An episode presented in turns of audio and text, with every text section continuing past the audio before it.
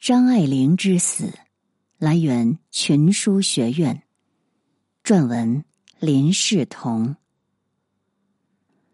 一九九五年九月八日，作家张爱玲被发现去世在位于洛杉矶的寓所。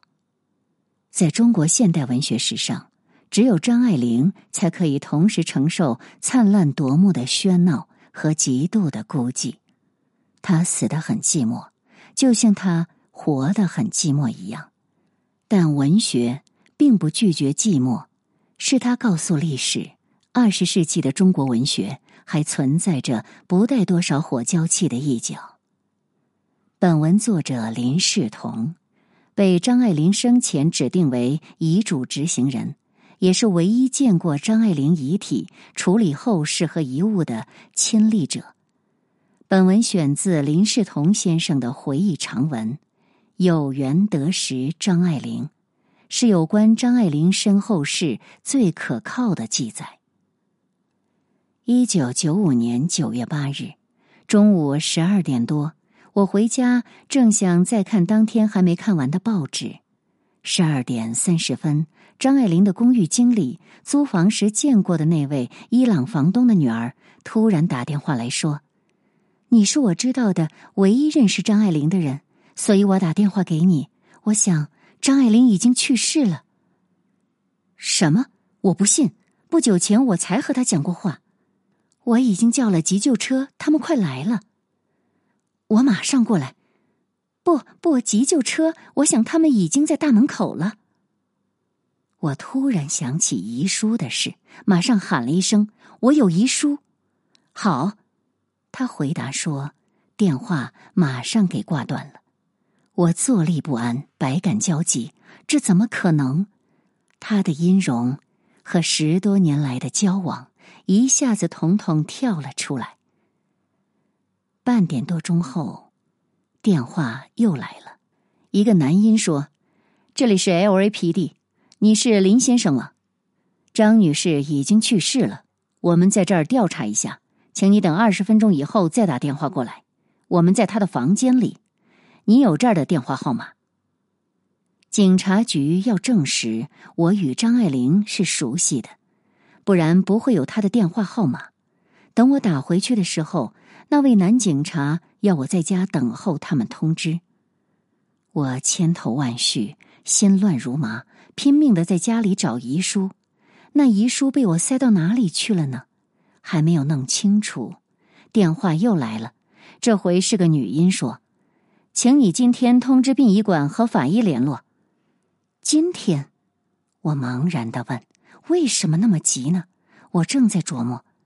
是的，今天，他说：“这时已经是星期五下午快两点了。”我脑子还没转过来，他又丢给我一个法医的电话号码。我哪里认识什么殡仪馆呢？我慌了，打电话问问朋友，中国人的或外国人的。突然想起为我弟弟安葬的殡仪馆，风景宜人，办事简洁，那不是很好吗？我马上拨了电话过去，把法医的电话号码告诉他们，而回答是他们知道。原来他们之间早有职业上的来往，处理这类事务他们是熟悉的。我同时约好。明天早上十一点半到他们的办公室去商谈并脸事宜。快三点时，那女警察来电，要我到张爱玲的住所去。他们在房间里等我，要我把遗书也一起带去。我马上出发。这时才庆幸，我当初建议张爱玲搬到我家附近住。不到十分钟，我已经到了张爱玲的公寓门外。一跨出电梯。迎面看到两位警察，那女警察问：“你就是林世同先生吗？”当我点头证实之后，男警察迎上来，先仔细看了遗书，然后查看我的驾驶执照，验明正身之后，我想跟警察到房间里去，那男警察就阻止了我。我就在走廊上等着。一会儿，女警察拿出一个手提包交给我，里面装满了信封及文件。同时也交给我一串钥匙，说这些是张爱玲的随身重要东西，不要给房东收去。这些场合，我注意到美国警察训练有素，临事有条不紊。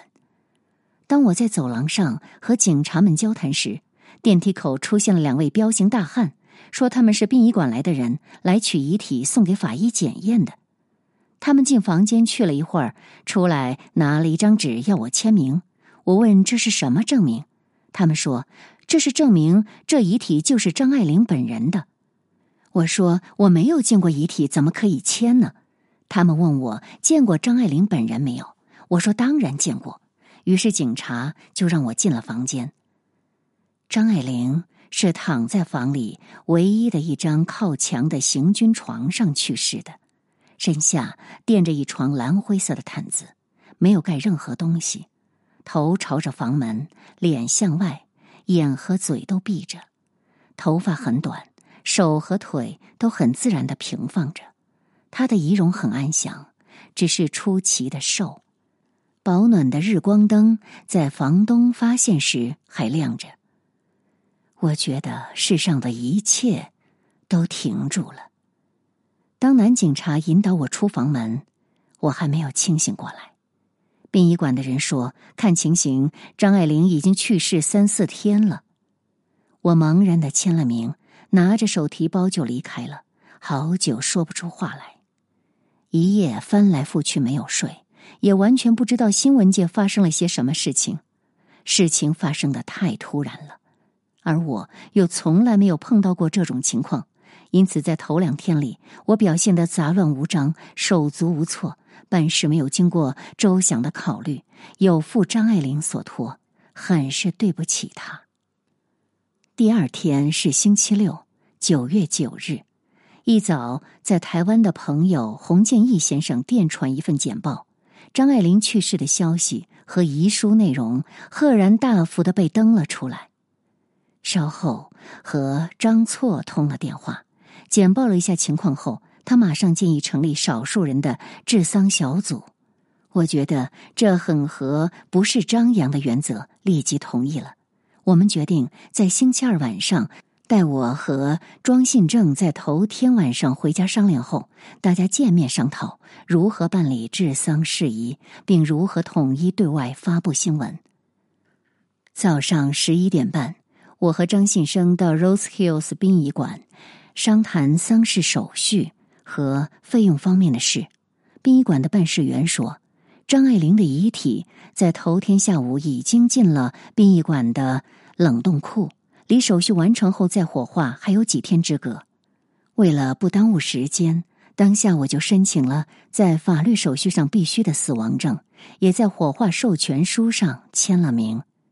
下午回家后，我再向张错报告了一下早上去殡仪馆商谈的内容，也把遗书电传给他研究。请他先计划一下星期二晚上见面时的讨论内容，然后打电话给张爱玲的房东，注意门户，以防有人用不正当的方法进去乱翻东西。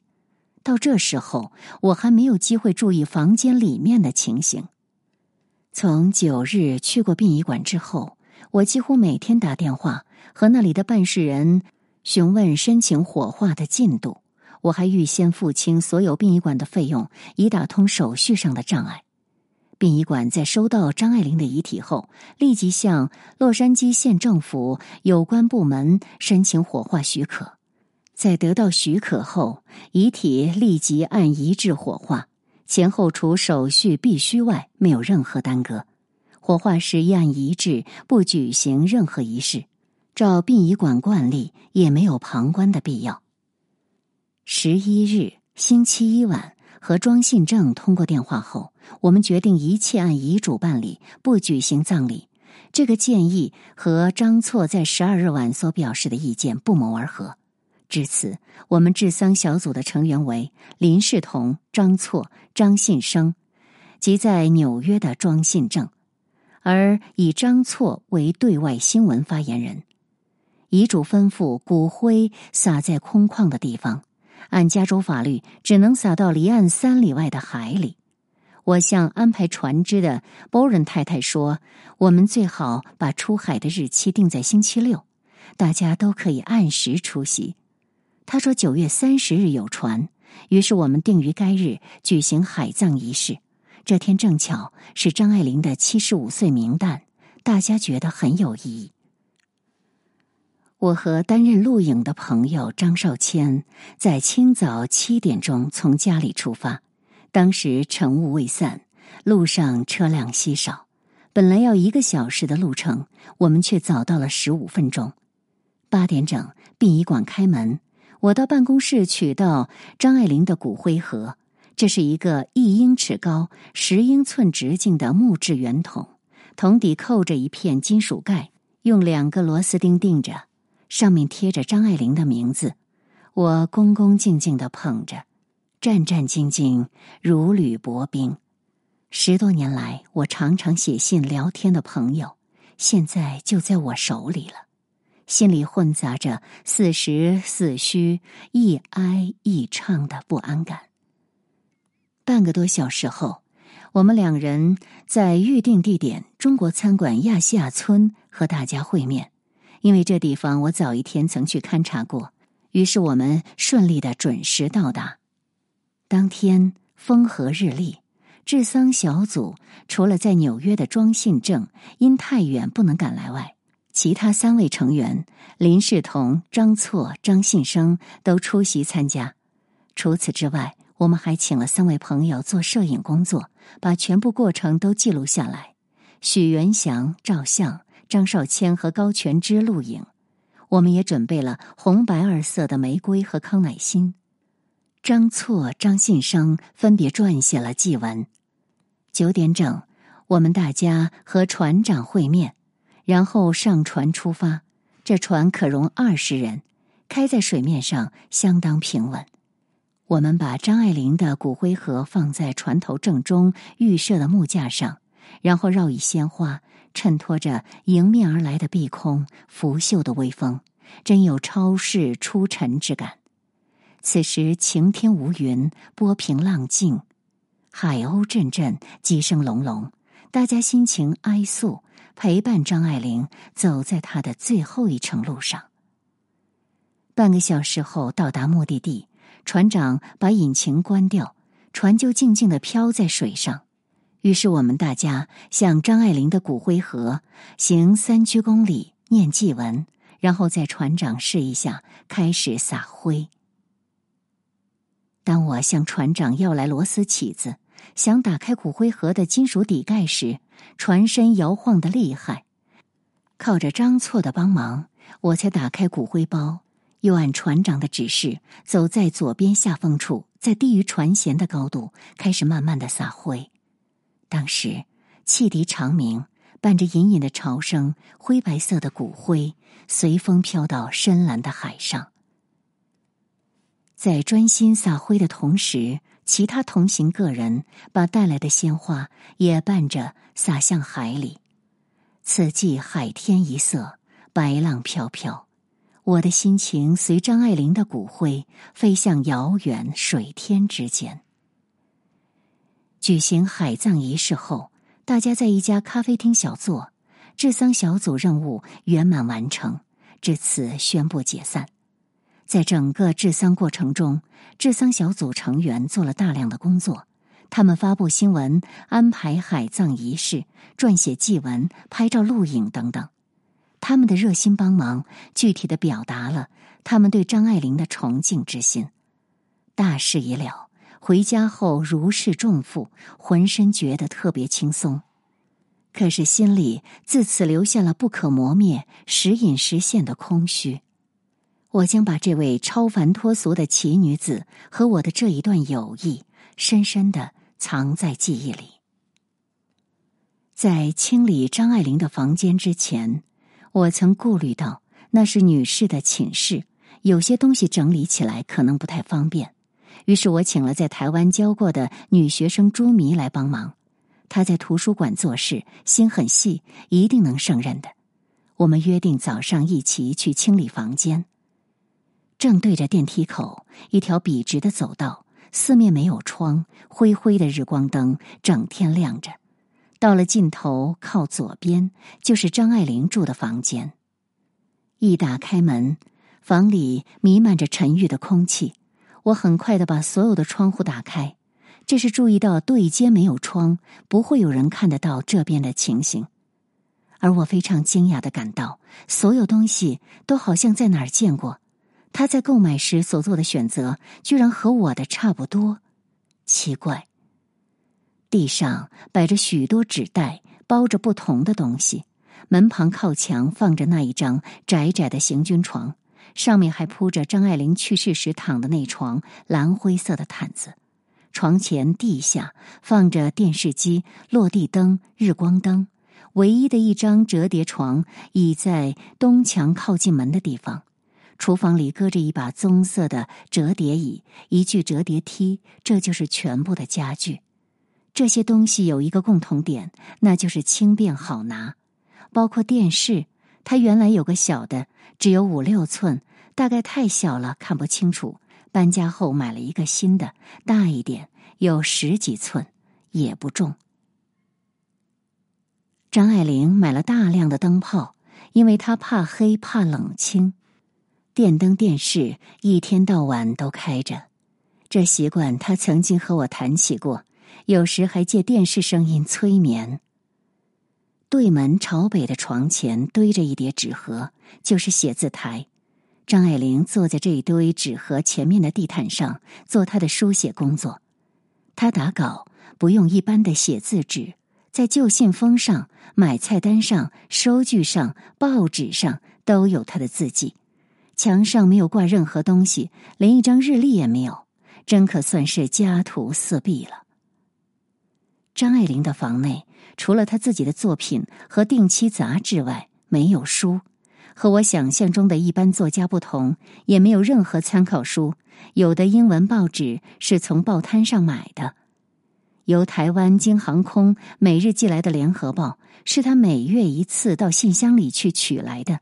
其中有许多还留在封套里没有看。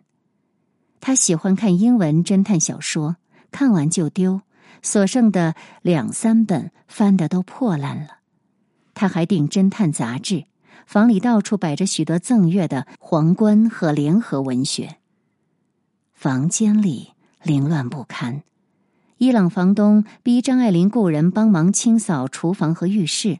打扫完了，张爱玲还是不满意，说她不能忍受他们留下的那一层清洁粉，她要自己来做。而一动手就掉了一层皮，结果房里还是没清理，确实不干净，尤其是浴室，白的浴缸都变成灰黑的了。他生前一再抱怨他的浴室设备不好，现在亲眼看到，果然很差。张爱玲用了无数的纸巾，也无济于事。洗脸盆旁以及盆旁的药柜里摆着牙膏、牙刷、化妆品、药瓶之类。有一个特点是，我没有看到洗脸用的毛巾。大概他怕毛巾用了脏不好洗。沐浴用的大毛巾在去世后还留在地下室的洗衣房架上，可能是体力弱了拿不动。或者是不想多和其他房客和洗衣机打交道，结果他的浴室里堆满了用过丢弃的纸巾。在这浴室里，可以看到既爱干净又嫌家事繁琐的张爱玲多年来挣扎奋斗的结果。储衣室是东西摆的最多的地方，除挂着的衣服外，地上堆满了各色各样的纸袋。衣服大半是搬家以后买的，快四年了，看起来都非常新。有一点与众不同的，就是他从来不用箱子，什么都是临时现货，一搬家能丢的就丢了。在房间里，包括去世那天警察给我的手提包内，我没有看到任何首饰。他用的东西都不贵，这和他在对照记里的照片很不符合。他不用普通的女鞋，凉鞋、皮鞋、高跟鞋都没有。唯一常用的是胶底的御用拖鞋，买了好几大包，全是新的，用脏了就丢。张爱玲不用通常的碗筷，厨房里堆了许多纸碗、纸碟和塑胶刀叉，吃剩的电视、餐联合带刀叉，统统塞进纸袋里丢掉。有些买来的金属刀叉也逃不了被丢的命运。他不常煮东西吃，锅子都很干净，不怎么用，还留下些全新的。用的最多的，要算是那个小烤箱了，又破又脏。他也喝浓咖啡、茶，有咖啡壶。他买了许多罐头食品，也有一大桶冰淇淋。最显眼的莫过于那四五大包营养炼奶了。他长期服用一种草药，去世前还煮了一锅。这药是从墨西哥进口的，据说是为了医眼病。自从他身体不好之后，他常常叫附近超级市场派人送食品，因此订单一大堆，纸袋到处随地摆。凡是他喜欢的东西，他就老是用。又怕用完，一买就买一大堆。所有的纸碟、纸巾、拖鞋、假发、营养奶等等，都是如此。幸亏朱迷来帮忙，而且带了他的父亲来照相。我们用了两天的时间，把房间打扫一净，在九月十八日交还房东。张爱玲是因心血管病去世的。按古语可以说是无疾而终，这诊断是法医说的。从我认识他开始，他就说他的皮肤被跳蚤叮得发痒，好了以后才开始安定下来，住公寓。后来他又看了许多医生，大多是皮肤病科的，长期涂用各种药膏也不见好，最后还用太阳灯、紫外线疗法，直到去世。至于牙齿。他定期看医生，也用假牙，不晓得为什么还是经常喊痛。他也花钱配眼镜，还吃补眼神的药。每次在电话里，他经常抱怨染上感冒和得了这样那样的小毛病，说用了各种的药总不见好。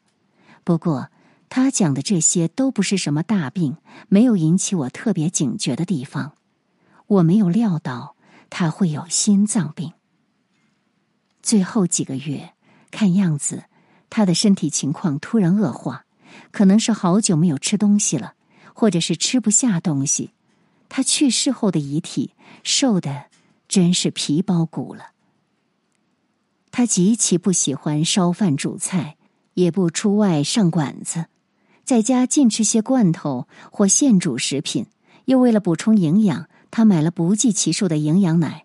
喝奶喝坏了肚子，又去看医生，这样生活，身体弱了，没有人照顾，是不能维持的。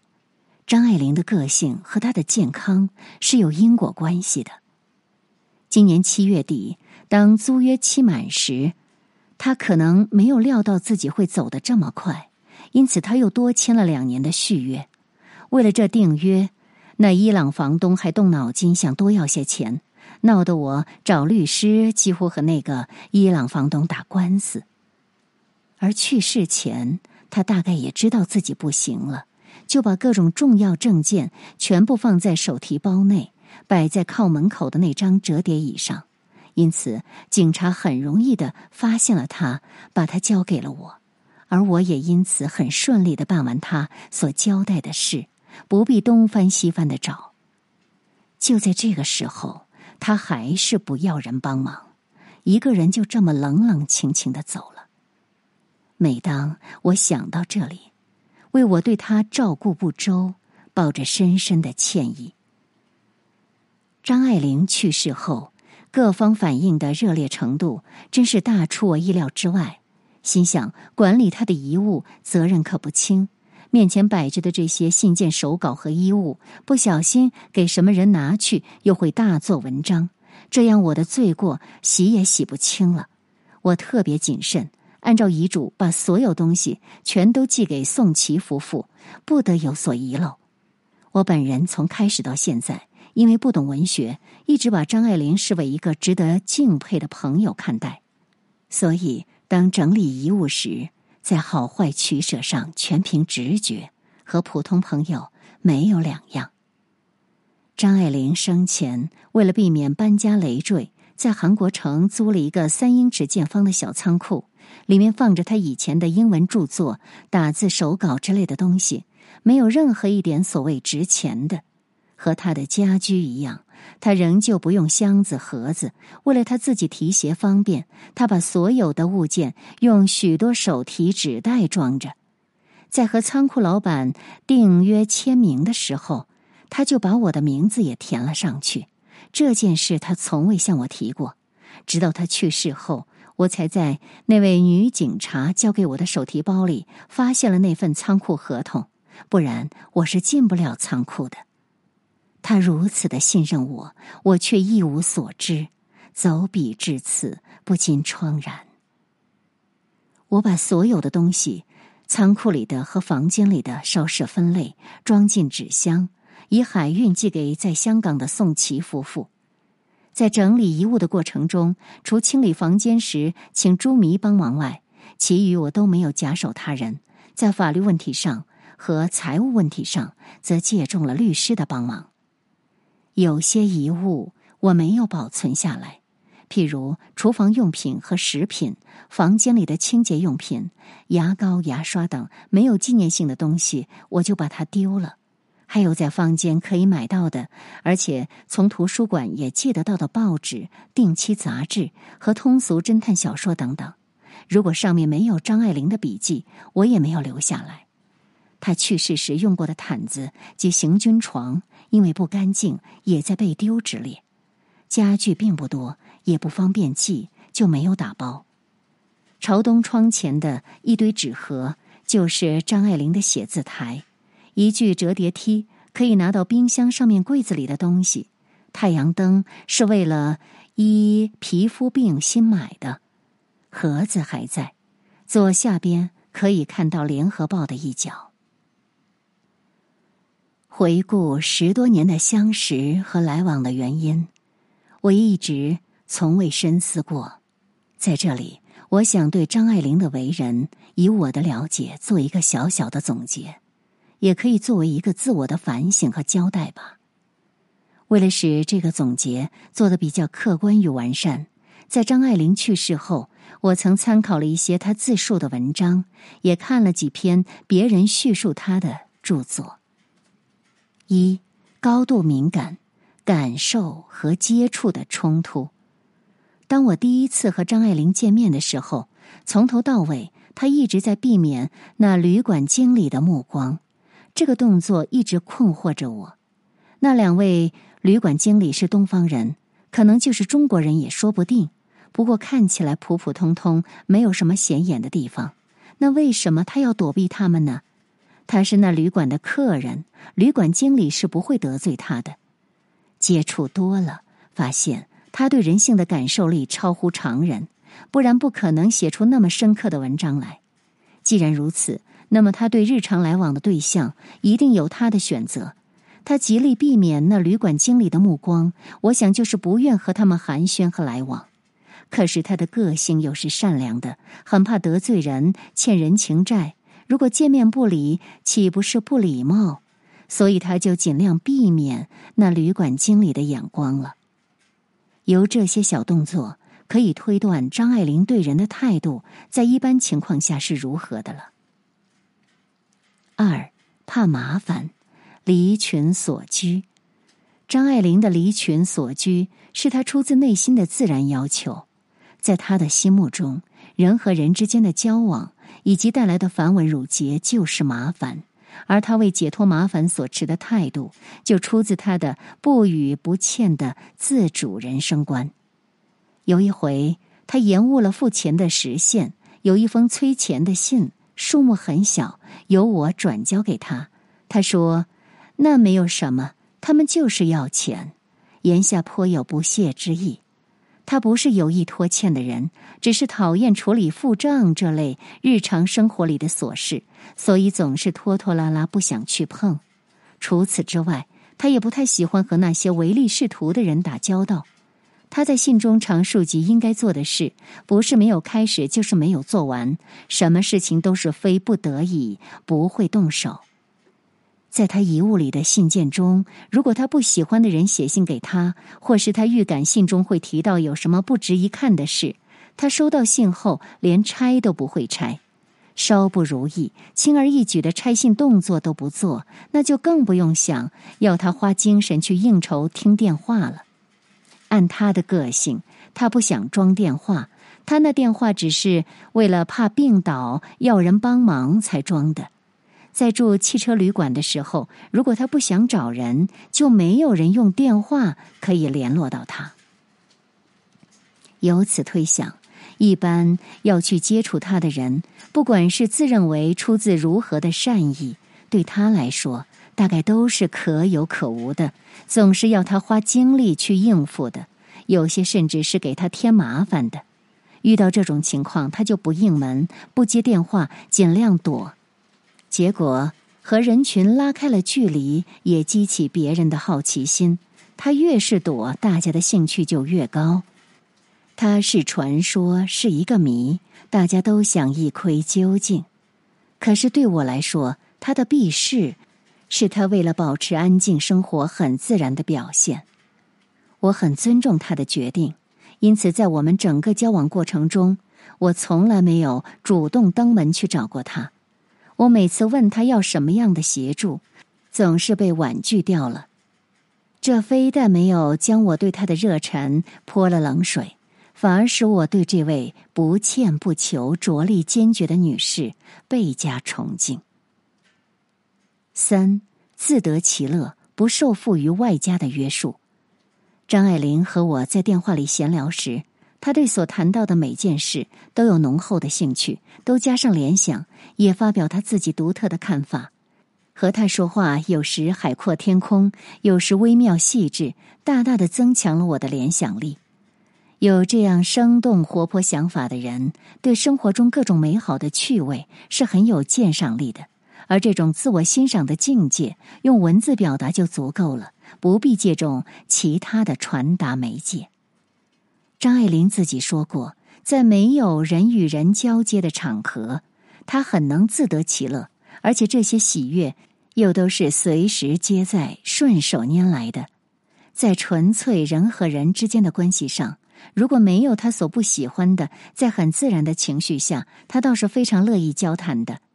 有一天和我在电话上谈着谈着，他说了一声：“我很喜欢和你聊天。”我无意的用我在商场上习惯的思维方式回答了一声：“为什么？”谈话不久就中断了。我为这句在当时不适当的回答，至今耿耿于心。虽然张爱玲的作品能叙述大众的感受，但她自己却不受那七情六欲所束缚。譬如，她不太留恋过去的上海，在言谈上，也从不表示对什么事物有憎恨的意思。对他喜欢的东西，也只是看看而已，没有占有和保留的欲望。他的叙事总是点到即止，从没有把自己陷在里面。他的生活方式是他内在个性的表现，不受外来的规范所左右。一般人被牢牢套住而不自觉的习惯，不管是属于社会上的或道德上的，他都觉得和他的个性格格不入，就认为是打搅他的麻烦。对于这些，他所采取的态度就是退避三舍，敬而远之。他甚至要把自己的骨灰撒在远离尘世。无人空旷的地方，如此才能自由自在、平静安乐。四成名早，不和人来往的客观条件。从头到尾，在和我的交往中，张爱玲从来不提银钱的事。租房时，她只说一个总数就是了。直到处理她身后账务时，我才了解到一些收支情况。她没有借钱、欠钱，不用信用卡。充分显示他的量入为出、不借不欠的独立生活观。只有他住的公寓，因为他不能在签约时预期有什么意外的结果，所以在今年一九九五年七月底和房东续订了两年的契约。按法律规定要付的房租，也由他少量的银行存款中付掉了。又由于他成名的早，有固定的收入，可以维持他自己选择的生活方式。换了一个人，要顾及生活，想要隐居，不和人接触，恐怕就不太容易办到。话虽如此说，以他的收入，手头还是很拮据的。五看得破，身外之物不足道也。张爱玲没有家具，没有珠宝，不置产，不置业，对身外之物确实看得透，看得薄，也舍得丢。一般注重精神生活的艺术家都有这种倾向，不过就是不及他丢的彻底。看他身后遗物的萧条情形，真是把生不带来、死不带去的精神发挥的淋漓尽致。他不执着，不攀缘，无是非，无贪嗔。这种生活境界，不是看透、看破了世事的人是办不到的。六，爱美，入世的态度。张爱玲很会自得其乐。譬如，在一九九三年五月，她做了一次整容手术，又觉得戴眼镜不适合她的脸型，因此配了隐形眼镜。他也买了好些化妆品，多半是保护皮肤的。他还喜欢买衣服，各色各样的都有。他花了很多钱去吃药、看医生，去掉房租，他所剩的钱就不多了。不然，我想他可能会买更多的衣服。因为怕跳蚤钻到头发里，他把头发剪了，以后一直戴假发。最早的假发是全黑的，可能他觉得和年龄不合。后来用的都是黑中带白的了。他穿的拖鞋是胶底的，可以上街。那毛松松的鞋帮很好看，但不能防雨，又容易脏。他这两样习惯很特殊，给我的印象。最鲜明。